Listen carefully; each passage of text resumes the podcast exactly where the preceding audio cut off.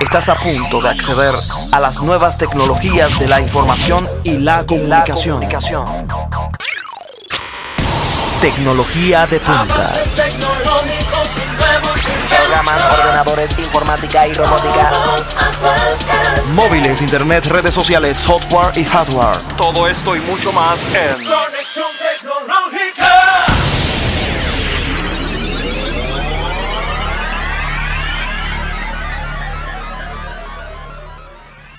placer contar con ustedes cada semana en este su programa Conexión Tecnológica. Eh, nuestro objetivo es compartir informaciones sobre el mundo de las tecnologías de la información y la comunicación. Así que ya ustedes saben, eh, le damos una, una grata bienvenida a todos nuestros eh, oyentes y también los que nos ven por los diferentes medios que tiene conexión tecnológica. Antes de continuar con el programa y decir cuáles nuestro, nuestros temas que hoy tenemos para ustedes, quiero darle la compañía, tengo la compañía y quiero darle la bienvenida a Anaitis García que está con nosotros. Muchas gracias, Guido. Como siempre, un placer estar aquí y compartir con nuestra audiencia noticias interesantes acerca del mundo de las tecnologías de la información y comunicación. Aprovechamos para recordarles que estamos en nuestros medios sociales y les invitamos a que nos sigan a través de ellos. Estamos en Twitter e Instagram como Conexión Tex RD y en Facebook y YouTube como Conexión Tecnológica RD. También nos pueden ver en nuestro streaming en vivo, el cual está siendo transmitido a través de la nota 957fm.com. Ahí los esperamos. Así mismo es, es nuestro segmento que toca hoy, es el segmento tecnología y negocios. Y vamos a tener la, la comparecencia de Ariel, Ariel Carpio, ingeniero, consultor de TI en, en la empresa Multicómputos. Y vamos a abordar un tema interesante para las empresas que tiene que ver con eh, disaster recovery. Eh, interesante tema y donde las empresas tienen que tener su plan de contingencia a la hora de, de tener eh, un desastre, Así es. eh, recuperación de desastre. Tenemos cómo, cómo podemos eh, implementar estrategias de disaster recovery y respaldo, que es lo, es lo más interesante que tiene que tener una empresa a la hora de que sus, eh, sus sistemas informáticos puedan, subir, puedan sufrir cualquier incidencia. Así es, en nuestro segmento de noticias en línea vamos a ver parte de las nuevas actualizaciones que trae WhatsApp, en el cual van a cambiar la sección archivados por leer más tarde en su nuevo modo de vacaciones y vamos a ver las novedades que trae BMW donde crean un traje volador, el cual va, a ser uno de los primeros que va a tener un motor eléctrico, el cual va a viajar a más de 300 kilómetros por hora. En nuestro segmento Casos y Cosas de actualidad tecnológica tenemos que Huawei, esta empresa china, eh, va, ya vendió a esta submarca a Honor a causa de las presiones sufridas de, de Estados Unidos. Vamos a hablar un poquito sobre ese casos y cosas y lamentando esto de que Huawei tenga que por presiones vender eh, una de las marcas que estaba que está enfocada a jóvenes principalmente este smartphone. Así que ya ustedes saben, toda esta gama de informaciones les tenemos en esta edición de su programa Conexión Tecnológica. Nos vamos de inmediato, eh, recordándole antes de irnos a las noticias que estamos por CTV, canal 38 de Altiz y 60 de Claro TV y otros medios de cable. Así que ya ustedes saben. Vámonos de inmediato a las noticias más relevantes de la semana. Noticias en línea. News Online. Conexión tecnológica. Y en una de las noticias interesantes de esta semana vemos como WhatsApp sigue manteniéndose, trayendo interesantes actualizaciones para sus usuarios. En esta ocasión, WhatsApp va a reemplazar los chats archivados por la opción leer más tarde. Así es, la compañía pues trabaja en su modo vacaciones, el cual va a permitir archivar las conversaciones para silenciarlas. WhatsApp va a reemplazar lo que actualmente se conoce como chat archivados por el apartado que se va a titular leer más tarde. Este cambio con el cual no se van a mostrar las notificaciones de nuevos mensajes para reducir las interrupciones. La compañía tecnológica pues ya lleva mucho tiempo trabajando en esta actualización lo que la ha denominado el modo vacaciones. Consiste en una configuración la cual va a permitir a los usuarios archivar las conversaciones para silenciarlas. Eso quiere decir que usted no va a recibir notificaciones aún si le llegan nuevos mensajes de ese chat. En su nueva beta para la app de Android se ha introducido un cambio.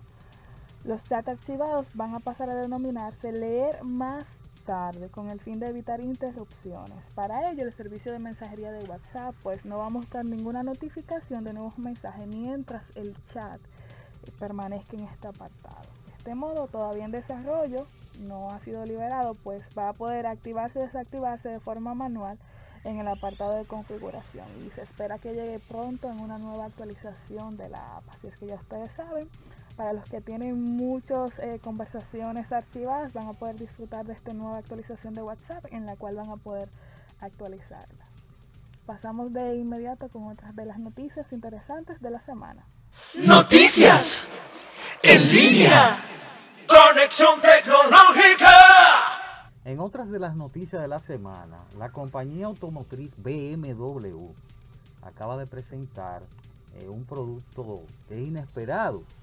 Y es un traje volador con motor eléctrico y que este traje volador está compuesto eh, por impulsores eléctricos eh, estos impulsores eléctricos de 15 kilowatts de potencia y que esta propuesta está enfocada al público interesado por el wiggy lo que le llaman el witsu que es un deporte extremo en el cual se desciende desde una montaña con un traje de resistencia al aire. Si bien ya existen estos tipos de productos, lo vimos eh, por ejemplo con, con los Jetman. Eh, principalmente Jetman es una empresa también de Dubai, Jetman Dubai, y que lamentamos también en esta semana la tragedia que tuvo uno de sus equipos, como le decían el hombre volador, eh, por hacer acrobacias aéreas eh, en esos entrenamientos a Vince eh, Riffitt, un francés, Riffitt, eh, Vince, que fue el que murió por esta eh, por este entrenamiento que tuvo. Y también lo vimos, lo vimos en este sentido, este producto similar en, en Flyboard Air, que es otro de los productos similares. la diferencia que ofrece BMW eh, es que tiene un motor eléctrico que permite generar una aceleración no antes vista. Y, esta, y este producto, este motor eléctrico, está compuesto por dos propulsores de 13 centímetros de diámetro, de diámetro que giran a 25.000 revoluciones por minuto y está ubicado en la parte delantera para conseguir mayor eficiencia. Cuenta con botones de encendido, aceleración y, otros tipos también de, de elementos interesantes eh, como el control de dirección, que eso funciona con el movimiento de las extremidades. Ya en el aire, este, este traje logró conseguir una velocidad de más de 300 kilómetros por hora a diferencia de los 100 kilómetros por hora que se consiguen con un traje sin impulsor. Además, eh, la opción de BMW dota la posibilidad de ganar una altitud eh, de nuevo. ¿Gracias a qué? Gracias a los propulsores que tiene, en vez de descender constantemente. Este traje se puso a prueba en los Alpes austríacos eh, compitiendo con otros deportistas eh, con trajes tradicionales y lanzándose desde unos 3.000 metros. Y de momento este producto interesante de BMW es solo un experimento y no está claro si se podrá eh, se, puede se podrá poner a la, a la venta algún día en el futuro. Así que nada, esta iniciativa de BMW, interesante, ya habían productos similares, pero esto, eh, lo de BMW se diferencia, eh, es que tiene un motor eléctrico que consigue, que consigue viajar a más de 300 kilómetros por hora. Así que ya ustedes saben, BMW incursionando en otros ambientes, en este caso en ambientes voladores. Así que ya ustedes saben. Después de la pausa ya venimos eh, con nuestro segmento Casos y Cosas. Quédese con nosotros. Ya regresamos a Conexión Tecnológica. Casos y cosas de la actualidad tecnológica. Continuamos con nuestro programa Conexión Tecnológica y ahora nuestros casos y cosas, nuestro segmento. Recordando que estamos en vivo por Instagram, eh, Instagram Live y también eh, por CTV, Canal 38 de Altiz y 60 de Claro y otros medios de cable. En esta semana y hace varias semanas, eh, OneWay, esta empresa china, ha tenido ciertas, ciertas presiones por el bloqueo de Estados Unidos y ha tomado la decisión en una publicación oficial de que su submarca Honor, enfocada este smartphone, este equipo, a jóvenes, eh, ha tenido la, la decisión y publicado ese, esa comunicación oficial, de venderla.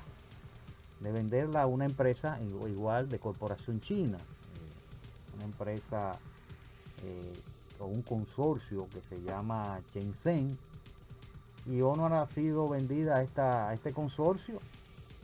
Y ya ustedes saben la historia, eh, que es conocida. Estados Unidos acusó a Huawei de espionaje a través de, de los equipos para redes sociales perdón, para redes 5G eh, y bloqueo eh, y bloqueó el uso de sus dispositivos y que también lo incluyó en la lista negra. Y ahí supuso el fin de, las negociaciones de Huawei con empresas incluso norteamericanas lo que provocó perder el acceso a ciertos servicios que tenía Huawei para, para su, su, su marca ONO como los servicios también de, los productos de, Huawei con, relación a Google y los procesadores de Qualcomm y otros elementos electrónicos. Y ahí desde, desde entonces Huawei tuvo que caminar eh, prácticamente independiente, solo en este, con este bloqueo y tuvo interesantes lanzamientos de productos eh, y de teléfonos móviles los servicios de Google, aunque eh, con Android y con Harmony OS, eh, que, estamos ya en el horizonte cercano, o sea, ahora con estos productos. Y parece que esta presión ha sido ya demasiado alta, que ha acabado, eh, ha acabado de, confirmar los famosos rumores, porque también hace varias, varias semanas estaba este rumor de que, de que Honor iba a, pasar a una, a una de las empresas interesadas en esta, eh, estaba incluso Xiaomi, Xiaomi es otra de las empresas chinas que estaba interesada en Honor y también otra empresa eh, TCL, eh, que es una empresa también que tiene que ver con, con, equipos electrónicos, pero ya fue vendida al consorcio Shenzhen que es un consorcio que, que aglomera 30, eh, eh, como alrededor de 30 empresas y que, ya Honor es independiente prácticamente en, un sentido. Así que nada Ganaiti, esta noticia eh, realmente fue una sorpresa por esta presión por el bloqueo de Estados Unidos.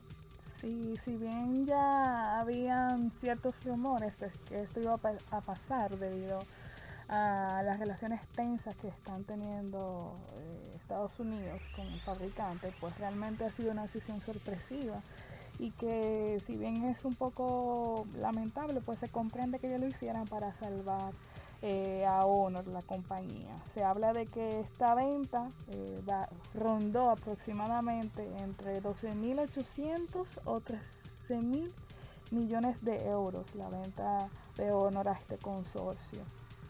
Eh, es importante resaltar que es una ruptura total que va a tener Huawei con Honor. Ellos se van a desligar por completo, tanto a nivel logístico como comercial de las operaciones de Honor y tampoco se van a reservar un porcentaje de su accionario o, tampoco van a formar parte de la toma de decisiones de la compañía. Huawei explicó que esta decisión ha sido provocada por las dificultades que ellos están experimentando a la hora de conseguir los componentes básicos para los teléfonos móviles para fabricarlos y la tremenda presión, como ellos también describen, que está ejerciendo Estados Unidos en sus operaciones. Eh, Honor ahora eh, supuestamente, digo supuestamente porque hay que ver lo que viene. Se supone que queda automáticamente libre del veto de los Estados Unidos y podrá, eh, podrá a partir de ahora tomar las decisiones en cuanto a, cómo fabricar ciertos futuros, ciertos teléfonos en un futuro y seleccionar proveedores. Eso se supone. Así que esperamos que uno le vaya bien, que siga en el mercado de los jóvenes. Así es. Y, bueno, y, es una smartphone que, traía en sus versiones, era, era en sus versiones de smartphone, venían con buenas cámaras, buenas eh, configuración de cámara y buena, bueno nivel de calidad en, cuanto a, los píxeles en las cámaras. Eh, eh, esa era la, la característica que tenían estos estos smartphones y enfocado, imagínate, a, jóvenes, eh, para los selfies, cámaras retráctil tenían también. O sea que Honor tiene mucho, eh, tiene muchos elementos eh, importantes y, características importantes que, lo llevan a, seguir hacia adelante y seguir con este enfoque a los, a los jóvenes, a, a esa segmentación. Así que ya ustedes saben, este fue nuestro casos y cosas. Eh, lamentando esta, vamos a decir, esta, esta, esta venta de Honor, esta submarca interesante enfocada a los jóvenes y que Huawei tuvo que desprenderse de esta marca que estaba cogiendo auge ya hace mucho, porque auge eh, eh, el Honor desde el 2013 está con, con, con Huawei. nació en el 2013 y desde ahí ha sido realmente una marca bien, bien reconocida en China y, en otros países. y aceptada. Exacto, eso es lo más importante. Así que ya ustedes saben, este fue Casos y Cosas. Así que Huawei simplemente le, le dice a ONU que siga creando valor para esos consumidores jóvenes y construyendo, y construyendo un nuevo mundo inteligente para ellos. Así que después de la pausa ya venimos con con este segmento de tecnología y negocios. Vamos a hablar un poquito de, Disaster Recovery, eh, recovery y, su respaldo, eh, los planes que tienen que tener las empresas a la hora de cualquier incidente informático. Tienen que tener su plan de, contingencia, su plan de disco, eh, de Disaster Recovery. Así que ya ustedes saben, después de la pausa. Ya regresamos a Conexión Tecnológica. Conexión Tecnológica. Presenta Tecnología y Negocios. Seguimos con nuestro programa Conexión Tecnológica y ahora tenemos nuestro segmento Tecnología y Negocios y hoy tenemos la comparecencia del ingeniero Ariel Carpio, consultor de, de TI en la empresa Multicómputos y viene con un interesante tema para las empresas. Y estamos hablando de que hoy en día el sistema informático de las empresas enfrentan diversos riesgos y amenazas constantes y esos incidentes de seguridad, como se le llama en, el término correcto, en el, argot informático, eh, estos eh, incidentes de seguridad pueden venir, son sucesos, pueden venir de diferentes naturalezas eh, y pueden causar consecuencias negativas para nuestros negocios. Estamos hablando de acceso no autorizado, espionaje, hablamos de desastres naturales como huracanes, errores humanos, y todo eso se llama desastres, porque va a producir daños serios a nuestros sistemas de trabajo eh, normal o a nuestras instalaciones. Así que quería dar este preámbulo para hablar un poquito de las estrategias de disaster, disaster eh, recovery o, respaldo, o como le llama, recuperación ante desastres también, que es un término interesante. Así que te doy la bienvenida, eh, Ariel. Bueno, eh, gracias por la invitación. nuevamente agradecer la comparecencia con, contigo y con todos los oyentes. Así mismo es. Bueno, lo primero que tenemos que hablar cuando eh, estamos en, una empresa eh, o con, es sobre el plan de, de, recuperación ante desastre. Entonces, lo que se me ocurre es por qué la empresa necesita un plan de, recuperación ante desastres.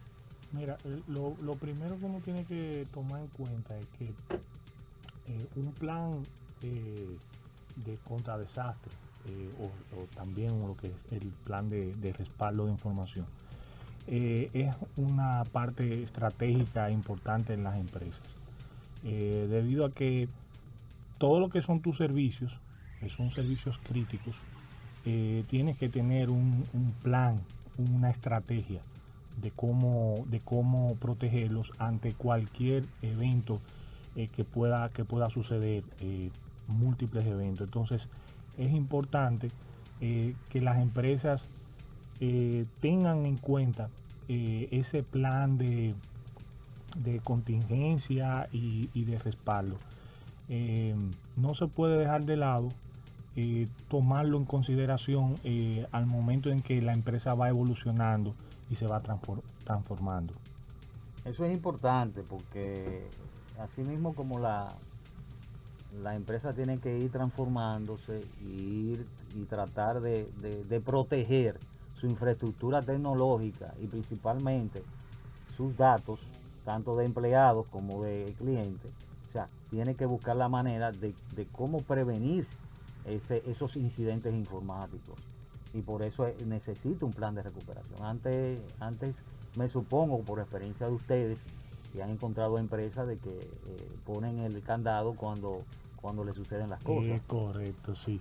Y de hecho, el, abanico de, necesidades de plan de, recuperación ha venido por múltiples eh, casos que se le presentan a las empresas, como bien dices, de, de que no lo tenían en cuenta, le ocurre un evento, por ejemplo, un ataque cibernético, sí.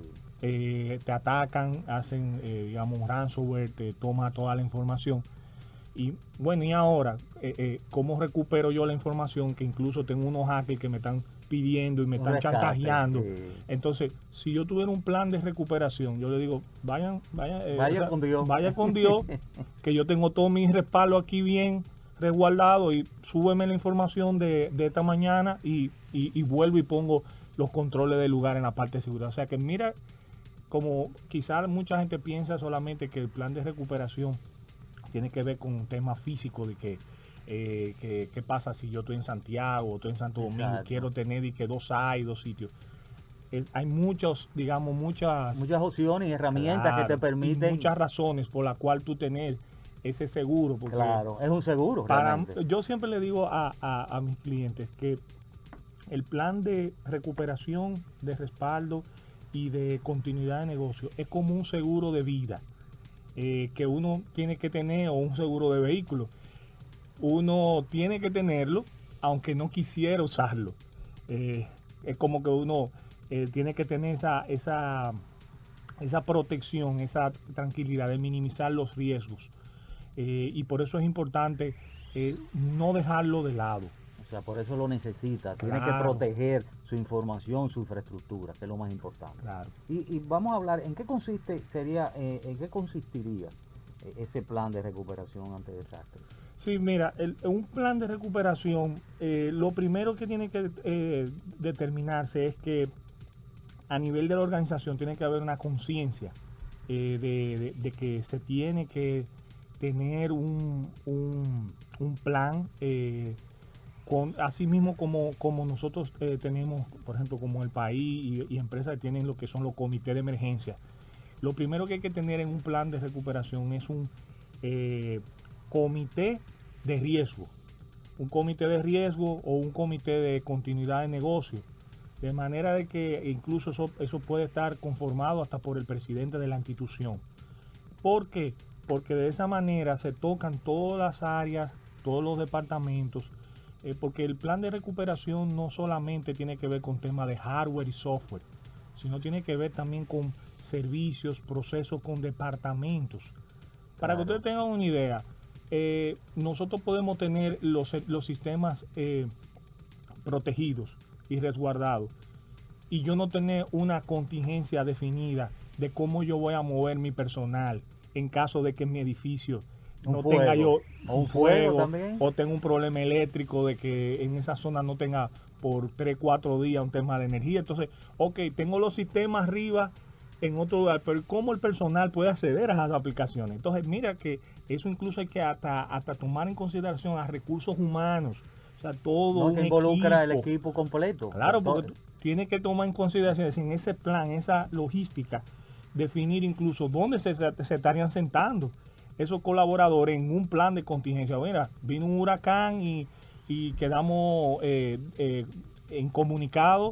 por ejemplo, con la zona este, y bueno, quizá yo tengo un grupo de personal que pueden conectarse desde por allá y, seguir trabajando. O sea, todas esas logísticas son parte del plan. Una de las cosas más importantes también del- del- de lo que es la elaboración del plan, del plan de contingencia y de respaldo es tener un inventario de lo que son los servicios. Y entonces, ese inventario de esos servicios, eh, ustedes, eh, cada empresa categorizar la importancia de esos servicios. Por ejemplo, el sistema de financiero, el core bancario, por ejemplo, el sistema de billing de las telefónicas. Ok, eso tiene eh, prioridad máxima, o sea, prioridad alta. Entonces, en función de eso, tenemos que hacer un plan para cada uno de esos servicios. Y de esa medida en que uno va haciendo esa categorización, uno construye ese plan. Ese plan, es interesante. Sí. Estamos hablando que, que hay que crear un protocolo para eso. Aparte de, de machar o validar esos servicios, hacer el inventario, tenemos que crear un protocolo que permita al negocio, que pueda, eh, que permita al negocio retomar de nuevo prácticamente las operaciones en, en- en cuanto a un momento de una incidencia. Y este plan va a ayudar a, a que puedan eh, continuar su negocio eh, estable. Y eso es interesante que tú lo, lo aclares porque la gente piensa que el desastre tiene que ver nada más con, con infraestructura tecnológica y, y datos, sino también una serie de logística y procesos que involucra a todos los departamentos o algunos departamentos. Correcto. Eso es lo importante. Y, y también, por ejemplo, Guido, también hay que tomar en cuenta eh, que cada empresa tiene sus niveles de, servicios distintos. Eh, una empresa no se puede comparar con otra, porque cada una tiene sus, niveles de, criticidad. Y dentro de lo que es el plan de, de recuperación ante desastre eh, y de respaldo también de información, hay dos pilares importantísimos que se tienen que tomar en consideración al momento de elaborar y de planificar el plan, que son eh, lo que es el RPO y el RTO. ¿Qué son el RPO y RTO? Para eh, simplificarlo. El RPO es cómo yo como empresa, a qué punto quisiera yo levantar mis servicios en un momento de desastre, en qué punto del tiempo, por ejemplo, tengo una caída en mis servicios, cuando tengo que levantar, puedo tolerar eh, cuatro horas, tres horas de diferencia, o sea, eh, puedo durar eh, eh, una hora para subir los servicios. Eso, eso es importante siempre tomarlo en consideración porque hay empresas que te pueden decir, no, yo puedo durar un día con el sistema abajo y no pasa nada, y yo hasta, hasta facturo a mano. Pa, pa. Ah, bueno, entonces en función de eso se construye y ahí también vienen los temas ya de presupuesto y demás. Y el, el, el RTO que es el otro, el otro componente, es en el momento de recuperar, a qué tiempo tú quieres, en qué momento tú quieres eh, tener la información disponible o, tan, eh, tan sincronizada. ¿Qué quiere decir eso? Que si por ejemplo yo eh, estoy transfiriendo de un, de un lugar a otro, porque estoy haciendo una contingencia de un terabyte de información, ya dependiendo del ancho de banda, del internet, todo lo que, toda esa logística que, se lleva esa, esa, ese proceso, es muy probable es muy, es muy probable que cuando yo suba tenga una, una, una hora o dos horas de diferencia de la data. Desde que cayó, se cayó el sistema, todo lo que yo procesé y facturé a cuando subí, quizá tenga media hora de diferencia. Entonces, a tú como institución está dispuesto a durar ese tiempo en caso de una contingencia. Son de los puntos importantes porque de, esos de esas dos variables, entonces se define toda la estrategia de si se necesita una replicación caliente, fría y demás. No, es, que esto es un tema muy muy muy, muy, amplio y, y, apasionado, por el caso de nosotros que trabajamos mucho con eso todo el tiempo. Mira, hay una pregunta en, vía telefónica, vamos, vamos a recibirla. Ah, excelente. Buenas tardes, muy interesante el tema. Buenos días, perdón. Y me gustaría saber, Ariel, ¿cuáles son los beneficios del plan de recuperación ante desastres y respaldo que tú estás exponiendo para una compañía que no lo tenga y que esté en el proceso de contratar o no contratarlo? Excelente. Los beneficios. Los beneficios.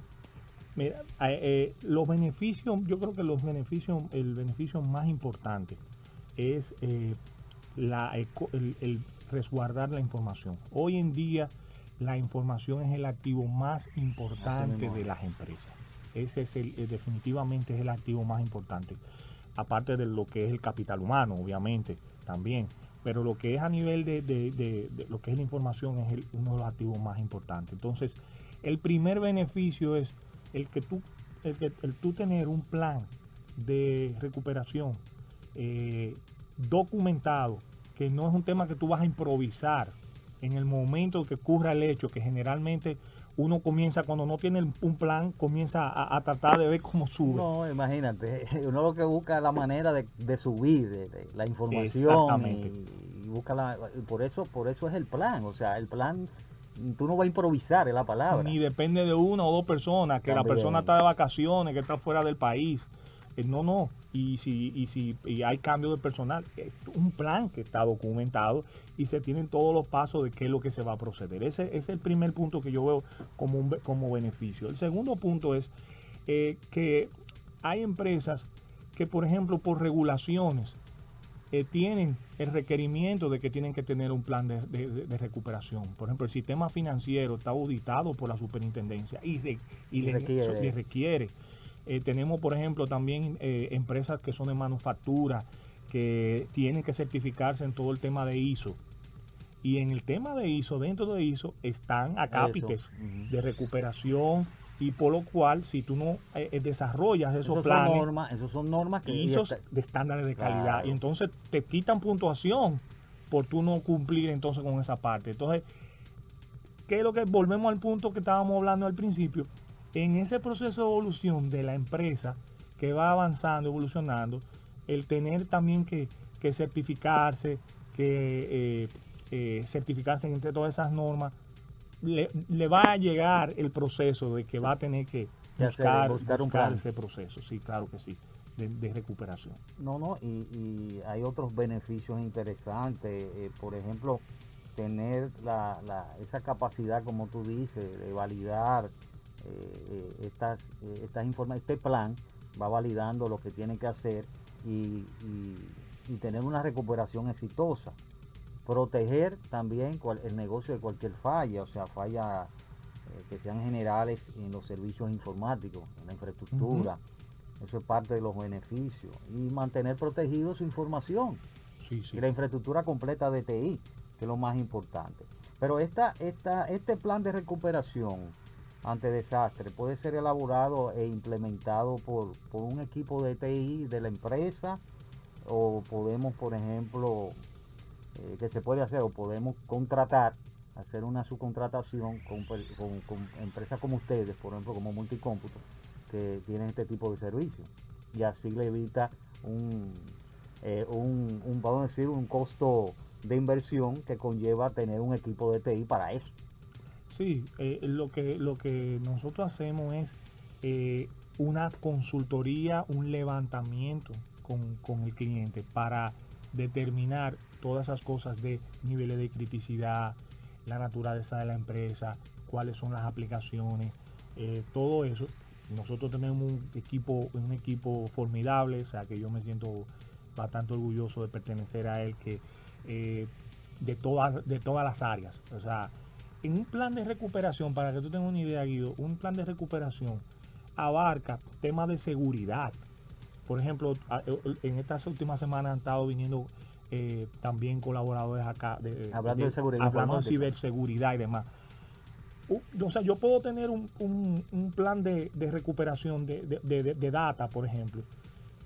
Pero si no tengo una contingencia, ¿eh? Eh, son medidas de, ciber- de ciberseguridad. Pero también. si, por ejemplo, algo tan sencillo como que no tengo una redundancia de proveedor de internet, Ah, sí. eso, eso, eso ya es, ahí se cae el plan. Eso es clave. O sea, mira, fíjate que no estamos hablando de servidores ni No, no, almacenamiento, no. no, no. Sino es un con todo de, de un- muchos componentes que hay que ver. Que yo tengo un solo switch, pero tengo una replicación hacia una nube. Y se cae el switch, ya quedó todo. La, empresa entera. la nube, aunque tenga la infraestructura en otro sitio, porque la nube es esa, tener la infraestructura en otro sitio, pero toda esa información sube a través de internet.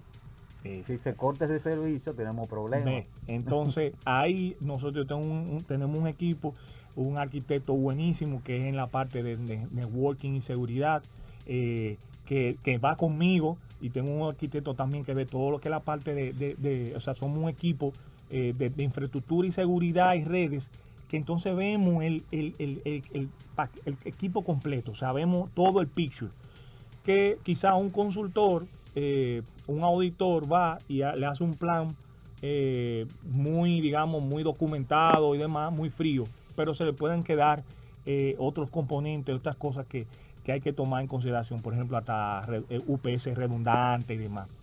Nosotros, yo siempre parto del, del, del punto de que eh, uno tiene que ir viendo eh, eventos, o sea, decir, bueno, ¿qué pasa si se cae el UPS 1?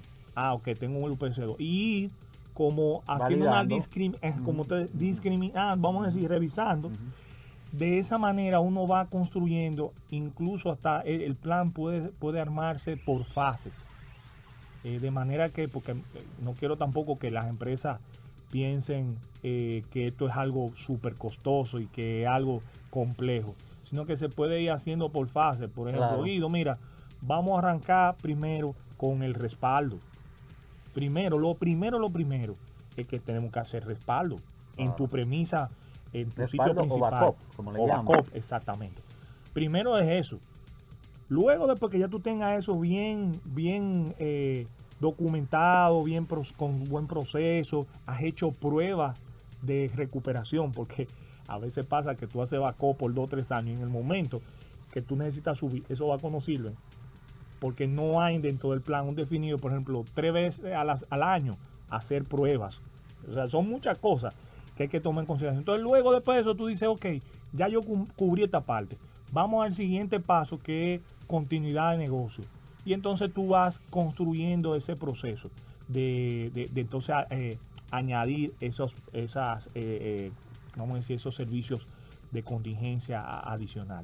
Entonces, e- es, la idea es, nosotros nos sentamos con el cliente, cada cliente es diferente, ahí nosotros podemos tener una conversación con una ferretería y tener un sistema. Y ese solo sistema entonces trabajamos, trabajamos lo que es la parte eh, de, de- de servicio crítico y cómo lo atacamos. Como también tenemos eh, grandes instituciones eh, del Estado y del sector privado que entonces son procesos y aplicaciones mucho más complejos.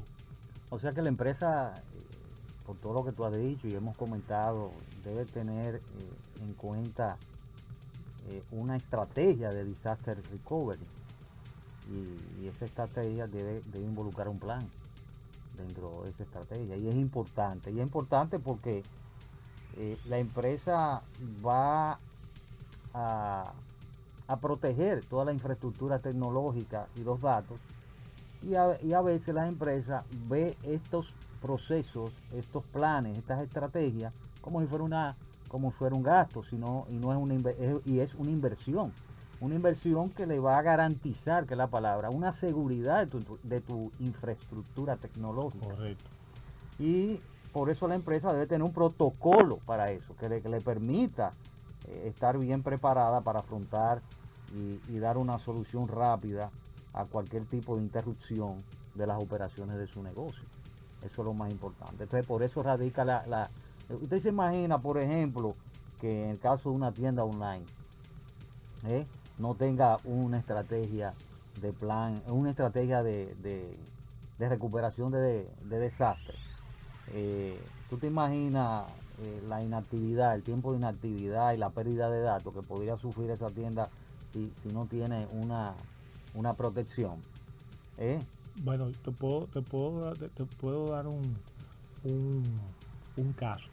Eh, eh, pero va, ah. el, el, caso lo vamos, lo, recuérdate que los casos los vamos a manejar en la segunda parte, tenemos que hacer una pausa. Okay, pero okay. pero de, vamos a seguir dialogando, porque este, este caso es importante eh, para que la gente entienda la magnitud y la importancia de tener un, un plan, una estrategia de, de, disaster recovery. Después de la pausa vamos a venir no? con eso. Ya regresamos a Conexión Tecnológica. Seguimos con nuestro programa Conexión Tecnológica este interesante tema. Eh, estamos abordando Disaster Recovery, eh, recuperación de desastre con el ingeniero Ar Ariel Carpio.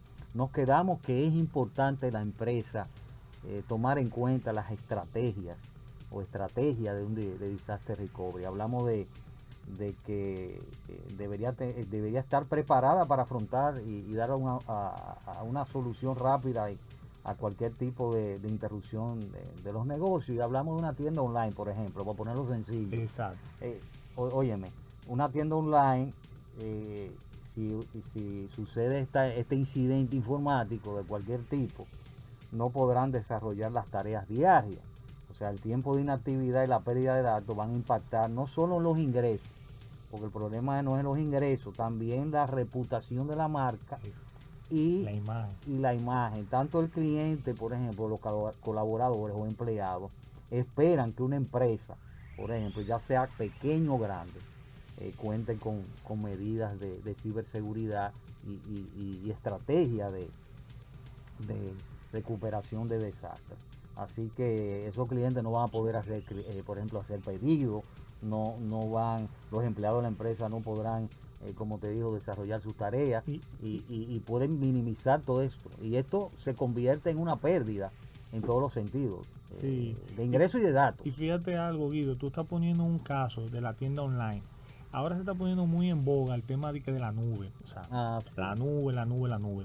Eh, muchas empresas están entendiendo que si yo pongo mis servicios en la nube, estoy ya eh, cubriendo o sea, mi, mi disaster recovery y tema de respaldo, porque como eso no está en equipos físicos, eso yo lo tengo en la nube, ya yo me, vamos a decir, me desentiendo de esa parte, de la parte de que tiene que ver con energía y demás. Yo quería simplemente mencionar un, un caso eh, que eso fue real en cuando el terremoto eh, de María en Puerto Rico. Muchas empresas tenían sus operaciones en la nube, así como mencionas tú como la, el caso de la tienda online. Tenían su, su sus operaciones en, en, en, la nube. ¿Y qué ocurrió? ¿Y qué ocurrió? ¿Qué, qué ocurrió? ¿Qué ocurrió?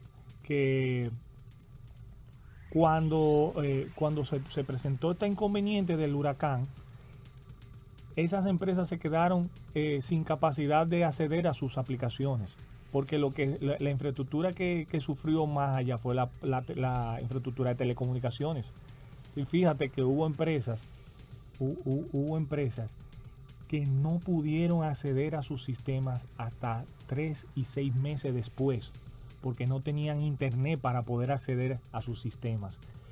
Y ahí se dieron cuenta, eh, muchas empresas que tenían sus equipos, sus aplicaciones en premisa, pues simplemente buscaron una planta eléctrica, un generador, y, pu- y comenzaron a subir los servicios y comenzaron a- a operar.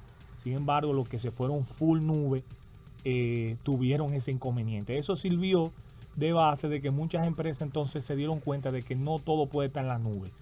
Eh, pero eso es un tema que después lo podemos abordar en una próxima entrevi- eh, en una próxima visita Claro, claro que sí. para hablar el tema de, por ejemplo, de nube híbrida. Sí, esos son ese tipos, tipos de nube. de nube de híbrida que ah, vamos a decir que van en relación con todo este tema de continuidad de negocio y demás, pero quise mencionar ese ejemplo de, de cómo eh, a veces tú piensas que tú estás resolviéndolo desde una, desde una perspectiva y hay que tomar en cuenta otras otros eh, componentes también.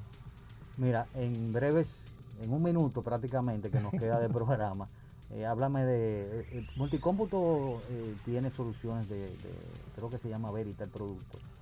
Eh, Sí, uno bueno, de ellos. Ve- exacto. Veritas es una de las de, de una de nuestras marcas líderes en todo lo que es la parte de protección de información, respaldo y alta disponibilidad. Eh, es una empresa líder a nivel a nivel mundial. eh, todo lo que son el for- el, el 100 Fortune, eh, prácticamente el 84% de todas esas empresas tienen productos Veritas. Aquí en República Dominicana tenemos una fuerte presencia en todo lo que es la protección de datos. Eh, tenemos en el sector gobierno, en el sector finanzas, por ejemplo, eh, el grupo BHD León corre toda su plataforma de respaldo, recuperación con estos productos, soluciones de Veritas, Banco de Reserva, el grupo Esos de son los casos que han tenido. grandes de lo que es la parte de respaldo y recuperación, la Dirección General de Impuestos Internos, Dirección General de Aduanas. O sea, nosotros tenemos una pasión por, por todas estas, eh, todas estas eh, soluciones y marcas líderes eh, que nos acompañan y que también no puedo dejar de lado de, eh, de- eh, de- de mencionar a un gran equipo eh, de soporte, Eso implementación es importante. un equipo estrella. O sea, nosotros, yo eh, le- la- te puedo decir que yo eh, me mato con quien sea con ese equipo. O sea, ese equipo es el más duro aquí en República Dominicana y, y los clientes así lo, así lo valoran. Eh, un equipo que, que está- están comprometidos igual que nosotros y hay una sinergia entre el, equipo de arquitectura, somos nosotros, el consultoría y el equipo técnico. Y eso es importantísimo porque cuando vamos a, a- a trabajar esos proyectos, pues se hace esa sinergia. Es importante saberlo y, y que los amigos lo, también los eh, lo puedan contemplar ese, eh, esa, ese respaldo de soporte. Así que ya ustedes saben. eh, gracias. Encantado y- y estamos a la orden siempre. Gracias al ingeniero Ariel Carpio estar por estar con nosotros en esta edición de, de su programa Conexión Tecnológica. La próxima semana estaremos de vuelta con más informaciones eh, con el mundo de las TIC, en el mundo de las TIC, tecnología de la información y la comunicación. Hasta la próxima.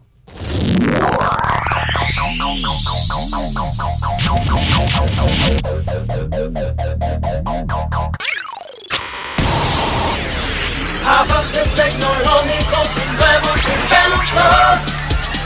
Todos a tu alcance.